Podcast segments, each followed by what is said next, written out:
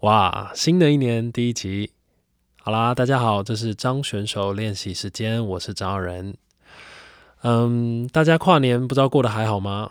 不知道有没有像上一集一样，如果是一个人在家的，就买了一桶炸鸡，然后买了一手啤酒，然后快快乐乐的看影集呢？或者是去朋友家 party，然后大家一起狂欢等等的嘞？好，那其实哦，我觉得今年的跨年感觉应该会稍微复杂一点点，因为我们都知道去年嘛，就是这个疫情突然在台湾爆发，那很多的行业哦，那也就被迫。就是必须要暂停，或者是在家办公啊，等等的。但是如果有一些工作是没有办法在家办公的，那就会被迫要就是停止下来。那像我的工作啊，或者像很多这个剧场的工作，其实都是。那因为我身边哦也非常非常多剧场的朋友，那我们也会知道，其实，在这一年，又或者是从这个前年开始，这个疫情哦，就对剧场这个。产业啊，这个行业造成非常大的打击，那很多人就必须要暂停工作，甚至是去找新的工作。那其实我们都知道，很怕经过这个疫情之后，整个剧场会流失掉非常多很棒的人才。但是，可是有时候又没有办法，因为这个日子还是要过嘛。那如果剧场的工作暂停了，那自然大家就会想要去找很多工作来过现在的这个生活。那对啊，所以其实还是觉得蛮可惜的。不过反过来想一想，也许，嗯，如果不就剧场这个产业，就一个很大的这个方向，就一个人生的这种大角度去想，可能吧，可能它也会是一个新的转机。我在想，因为我相信这两年大家应该也有人有这样的感觉，就是说，呃，因为疫情，你被迫去做了一个你可能从来没有去尝试过的工作，又或者你就真的就完全转行了。但是你反而打开了一扇呃新的大门，你完全不知道你在这个行业里面原来可以这么的得心应手，或者是就就真的打开了你的眼界，进到了一个新的领域里面。那我想未尝也不是一件好事吧？对啊，所以其实疫情哦，真的就像一个两面刃，一个加速剂一样，就是把很多东西哦很快的去推向了一个呃我们还想象不到的那个未来。这样，那当然无论如何，还是希望这个疫情赶快过去。那这个至于疫情哦，想到最近哦，其实发生了一件好事，那就是蛮开心的一件小事，可以跟大家分享。就是这个，我最近啊收到了一个信，那这个信呢是我之前的一个好朋友，他是一个罗马尼亚人。那我们两个呢，其实是在我大概三四年前有一阵子很热衷在这个语言交换的时候，那个时候认识的。那他最近哦，因为在罗罗马尼亚，然后就因为回去了嘛，然后就写信给我，然后关心我最近在干嘛，然后说很久没见啦，很想念呐，然后这个反正就就闲话聊一下，然后我们就回信，就是通信了一下这样。那你知道这种感觉其实蛮特别的，因为我觉得在这种快资讯的时代哦，你能够收到一封长信。其实真的是蛮感动的事情，而且又是那种久别未见的朋友啊，然后来自远方这样。那因为现在很多讯息都很短嘛，那因为怎么说？因为我跟他蛮特别的，就是我刚刚说了，我们是在这个语言交换里面认识的嘛。那其实呃，如果有语言交换过的人，应该就知道，其实语言交换哦。你你就是说，你真的有去做过，你就会发现说，其实它真的没有你想象中的那么简单。它不是说两个人坐下来哦聊一聊天就好。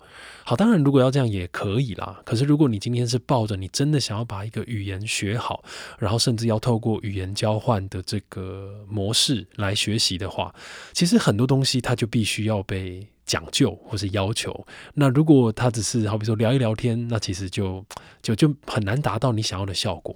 好，我举一个具体的例子好了，最常遇到具体的例子就是两个人的这个语言程度哦相差太多。好比说好了，我是想要学英文嘛，那这个我这个罗马尼亚的朋友，好，我就呃称呼他光头好了，因为他就光头嘛。好，我就好比说光头，光头他想要学中文，那如果今天哦。我们在交换的这个过程当中，我们一见面，因为都不认识嘛，然后发现其实我的英文太烂了，我的英文烂到好比说我没有办法让他用英文来解释，那他要用中文来跟我讲，好，就说很多东西他用英文，我们用英文对话，我是也听不懂他在讲什么的时候，你知道那个东西就换不起来，你知道吗？那当然反过来也是，如果今天他的这个中文太烂，那那一样我一定要用很多的英文去辅助的话，其实那个。呃，交换其实是会有点打不起来，你知道那种感觉很像是在打乒乓球啊，或是打这个羽毛球的那种感觉。你知道，真的两个人的那个程度差不多的时候，那个球像。啪啪啪啪啪，那种打起来那种感觉，哇，其实是真的很过瘾的。而且你真的如果可以遇到一个程度跟你差不多的人，其实真的会感觉非常好。那当然也并不是说两个人要程度一起都很好，其实这边的重点是两个人的程度只要一样就好，不管是一样好或者是一样烂。那那个时候很幸运，就因为遇到光头嘛，那他来台湾已经是第三次了。那他其实中文说真的讲的还不错，就是他是可以一个人上街，然后用中文去问路啊、点餐，那人家回他中文，他基本上大概可以听得懂五六成的这种这样。那其实跟我的英英文程度也差不多，就是说我虽然英文也不是很好，可是。呃，简单的就是说完全的英文对话什么都是没有问题的，这样。那所以那个时候我们两个就哇，你知道很开心嘛，因为真的是，而且他是真的很认真的想学。那因为我也是，所以我们那时候就很严格的规定了，好比说我们每一次见面，我们就头一个小时全部都讲中文。那甚至我回答他所有的问题、解释都尽量讲中文。那当然后面一个小时就讲英文，那也就是同样的讲，而且他是会认真到。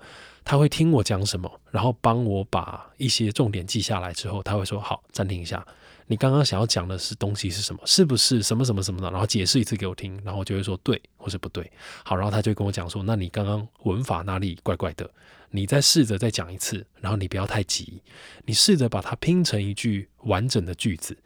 你知道哇，那真的超棒的，因为真的有人很认真的在教你怎么去讲，怎么让他口语。”那因为有时候你知道一集嘛，你那英文不会讲一集，你就每一句都很很简短，就啊，我觉得怎样，我想要什么，我觉得什么什么，所以怎样怎样怎样，这样就是很不通顺这样。那当然他的那个中文也是，那他的中文我就会比较多，都是在矫正他的发音。那因为毕竟你知道我们。剧场出来的嘛，就是对于这种讲话，其实你会知道更多的细节，好比说舌根怎么放啊，什么唇齿音啊，然后共鸣的位置啊什么的，我都会解释去给他听。那因为我我们都知道嘛，就是说讲中文的这个这个发音位置啊，讲的方式其实跟英文是差很多的。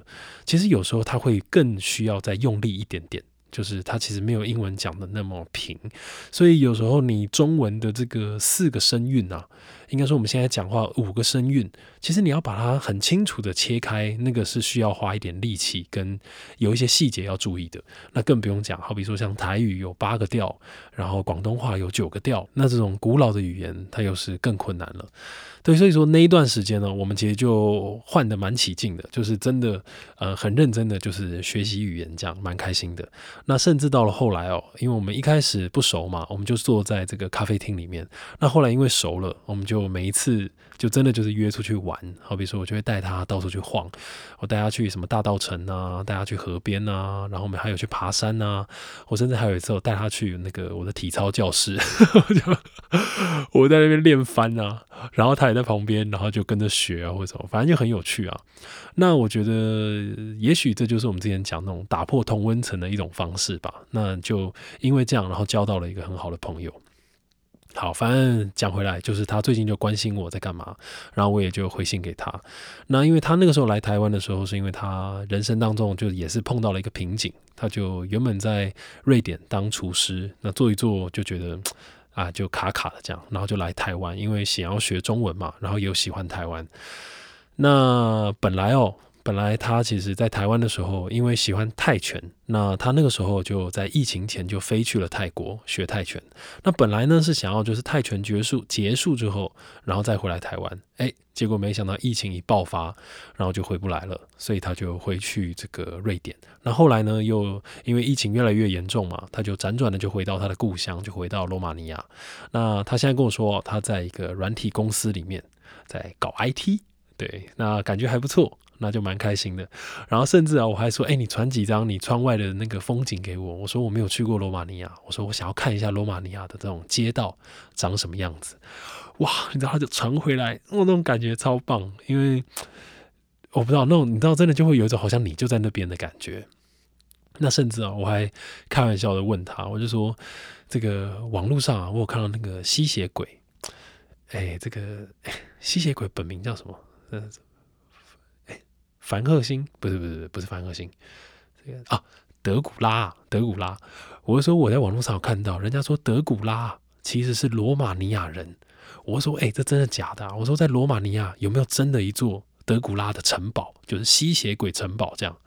然后你知道，我本来以为他会说没有，结果谁知道？他说，他说有哎，他说在罗马尼亚里面真的有一栋。吸血鬼的城堡，然后就是德古拉的城堡。我说屁嘞，真的假的？我因因为我就跟他讲，我说我以为德古拉是电影虚构的角色。那他就说没有，他说事实上历史上真的有德古拉这个人，可是他并不是叫德古拉。他说他这个德古拉的角色原型啊，是罗马尼亚很早期就是历史里面的一个贵族伯爵啊，或者什么的。然后他还跟我说，他是一个 tough guy。就是他在这个罗马尼亚的历史上，可能有一个举足轻重的位置吧。反正他讲了一大堆，我也听不懂。好，那反正我就开玩笑，我就跟他说：“哇，有机会我一定要去那个城堡里面看，因为你感觉就是一个鬼城嘛，有没有？”然后他还跟我说：“嗯，那个城堡看起来不太可怕，就是他说就是非常呃平易近人的城堡。他说平常人都可以进去参观，这样。”对，反反正蛮特别的。然后我就开玩笑跟他说：“呃，这个希望疫情赶快过去，然后就去罗马尼亚找他玩。”这样，好啦，前面啊就跟大家分享一下最近蛮开心的这个小事，就是收到这个光头的信。好，这个最近呢，我自己啊很常看那个百种元的《醉话人生》这个节目，我不知道大家有没有看过，在这个 Netflix 上面。那里面哦，这个白老师，这个白种元老师呢，他就有介绍很多，就是韩国的酒啊，烧酒啊，啤酒啊。那也有看到很多，我是在讲这个腌制食物跟发酵食物。那你知道我看了就哇，特别有感觉，因为我觉得我一直以来哦，都对那种发酵啊，或者是腌腌制的这个东西哦，其实很有兴趣。好比说，举凡像是这种日本的味增啊，或是酱油啊、鱼露啊。然后或者是四川泡菜啊，那或者是时间更长的，像是这种 cheese 啊、火腿啊这种，其实都是哇，你知道吗？我一直都觉得发酵哦，真的是很迷人的一种艺术。好，为什么要讲艺术呢？因为你想想看，在这个几千年前哦，其实我们这个老祖先哦，根本还没有冰箱的时候，他其实要怎么样把食物去做保鲜？其实呢，真的要经过很长时间的经验累积，才会知道说哦，可以用风干，可以用盐巴去腌制它，又或者是可以用这个发酵的方式，然后让食物转换成另外一种更有风味的这个过程。那因为我一直以来我都觉得。不管是发酵啊，或是腌制，它其实就像是你去跟微生物当好朋友，你知道？那这就很有趣嘛。因为我们都知道，微生物它其实就像是食物链的这个最底层嘛，因为它就是去分解这些食物。那也有人讲，发酵跟腐败哦，其实就是在一线之间。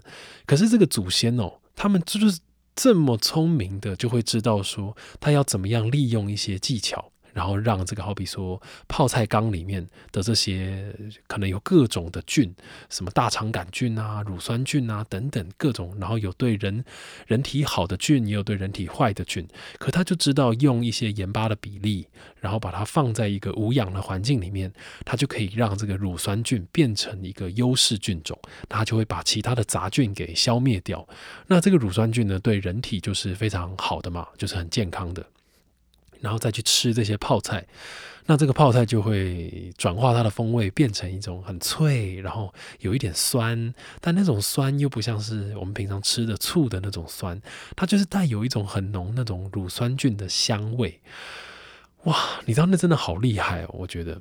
那我我我自己感觉哦，就是说，不管是盐巴的这种腌制法，或者是像这种乳酸菌哦，它其实都是很值得我们平常在日常生活当中你自己去试试看的。好，那我自己哦有一本我很喜欢的书，叫做这个《食物与厨艺》。那它其实是把这个。厨艺这件事情哦，用很科学的方式去分析什么蛋白质啊、什么镁啊，然后什么梅纳反应啊等等的，然后其实就是很适合给想要当厨师的人看。那它总共有三册，其中有一册叫蛋奶肉鱼，主要在讲蛋白质。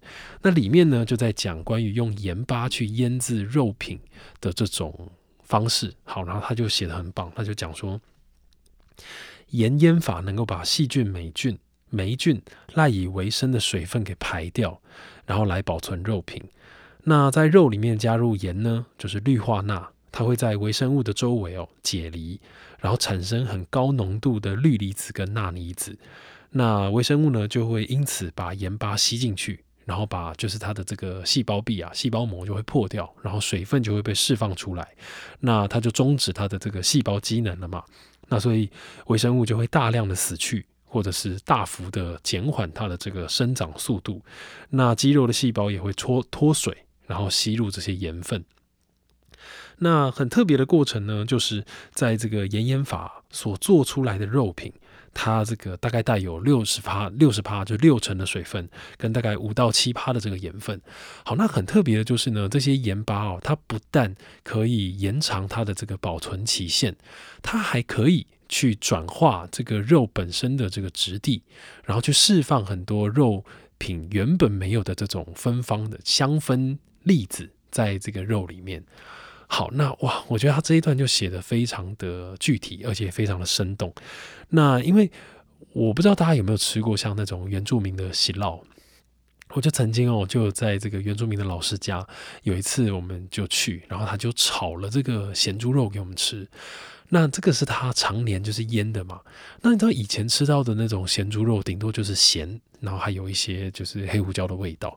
但那一天吃到的那个咸猪肉，你知道那个他只有老师就只有用这个咸猪肉的那个五花肉，然后跟这个葱啊，就是很多大葱一起下去炒，结果吃起来就有一种甘蔗的香味。你知道那种哇，那个烟熏的味道是在那个肉里面的，你知道吗？一一咬进去，你就会觉得。哇，那个肉怎么那么香啊？然后就很特别，然后我就问老师那是怎么做的？是不是有用烟熏啊，或者什么？他说完全没有，就只有用盐巴，就是粗盐下去腌它而已，然后就可以达到这样子的效果。哇，你知道那时候超震惊的，然后我就就问啊，然后他就说哦，怎么做怎么做？他就把这个五花肉啊放在这个粗盐里面，然后腌个几天，让它出水之后，然后等等就有一些过程。那我当然自己后来我就回家试做了嘛，好，但我做了失败了，就是我做了上面长霉。好，这不是重点，重点就是哦，它因为这个你正确的方法，然后用盐巴去腌制它，居然就可以让这个肉达到有这么多很独特的这种很复杂的风味。那其实你知道这种感觉就是，呃，非常的特别。那这种东西哦，不但在这个原住民的喜酪上面可以看到，你看像这个金华火腿，或是在西班牙的这种伊比利的火腿，其实你都可以看到，他们透过常年让这个蛋白质跟这个盐巴还有这个霉菌一起去做结合，那让这个菌丝啊，在这个肉品身上去发生这个转化啊等等的这个功用，哇，那个那个。我觉得那那真的很很很酷啊！我觉得很厉害。那在这个西方哦，在讲发酵跟腌制这件事情，有用一个我觉得非常美的说法。他们说这种方法叫做冷火。冷火的意思就是说，它是一种时间的艺术。它不用加热，但是它用这个时间，然后去烹煮这些食材，然后让食材可以达到这种很特别的，嗯，一个怎么说呢？让它有新的风味的一个过程。好，那这个也想跟大家分享，有一个就是说我之前哦也做过一个像是那种乳酸高丽菜，那像这个大家就可以在家里试试看。你知道，就是你把这个呃高丽菜啊放到这种盐水里面，大概三趴到五趴的盐水里面，然后你的容器只要有消毒过，然后让你的盐水。盖过你的高丽菜，就是你给它泡到水里面，然后用一个石头或者用一个重物把它压着，然后你就这样放放两个礼拜，两个礼拜到三个礼拜，它里面就开始起泡泡嘛，然后就就开始这个乳酸菌就会变成整缸里面的这种优势菌，然后你再把那个泡菜啊拿出来吃，哇，真的不得了！你知道那个真的很香。然后，因为我觉得这种泡菜哦产生的那种酸味，它是很复杂的，而且那种复杂它是带有一点气泡感，所以它其实不只有味觉，它其实还有一点点的触觉在里面。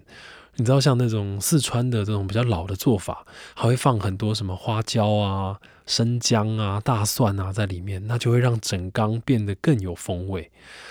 那又又更刚好，因为最近是这个冬天，冬天里面哦，我们都知道冬天的这个高丽菜啊、大白菜都长得特别好。也许你就可以试试看，拿一些这个容器，然后做做看这种韩式泡菜啊，或是这个四川泡菜。你知道那个吃起来哦，你你就会真的知道。呃，好比说所谓的四川泡菜，它应该要长什么样子？它绝对不会是我们在外面这种水饺店里面吃到的，或是在这个臭豆腐里面吃到那种甜甜的泡菜。因为其实真的，呃，就是呃最最这怎么讲？最真实的泡菜，最最真正的泡菜啊，其实是不会甜的，因为所有的糖分都会被这个。菌种啊，全部给吃掉，然后变成就是它发酵的这个养分，这样，所以其实它只会变酸，然后变得比较脆。那那个甜味呢，其实是来自于菜本身的那种甜味，这样。对，所以我觉得刚好，因为最近是冬天，然后最近的菜哦又长得特别好，所以也许大家可以试试看，在这个新的一年哦的这个开始，可以做做看这种发酵啊或者腌制的食物，这样子。好啦，那今天节目大概就到这边。这是张选手练习时间，我们就下次见啦，拜拜。